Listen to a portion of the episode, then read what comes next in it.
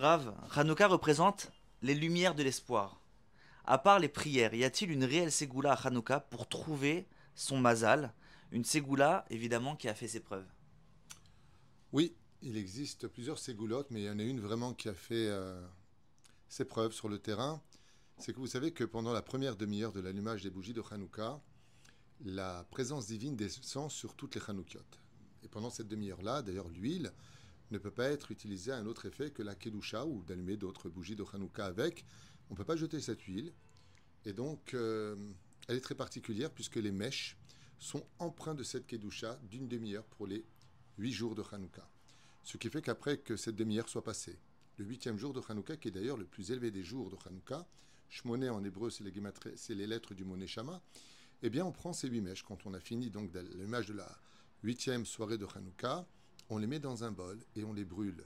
Et au moment où on les brûle, on passe sept fois au-dessus de ce bol, on passe et on repasse.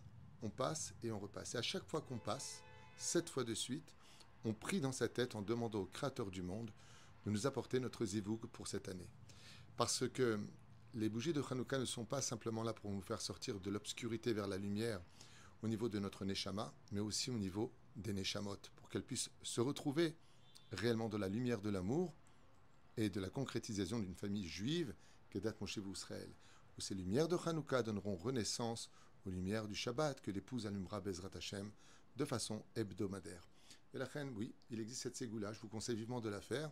Vous prenez les huit mèches, après donc la soirée de Hanouka, huitième jour, vous les mettez dans un ustensile, vous les brûlez au moment où ça prend tout simplement feu, vous passez au-dessus de ces flammes, cette fois, vous passez et vous repassez, vous passez et vous repassez, en priant chaque fois que Dieu vous amène un bon zivoug agoun.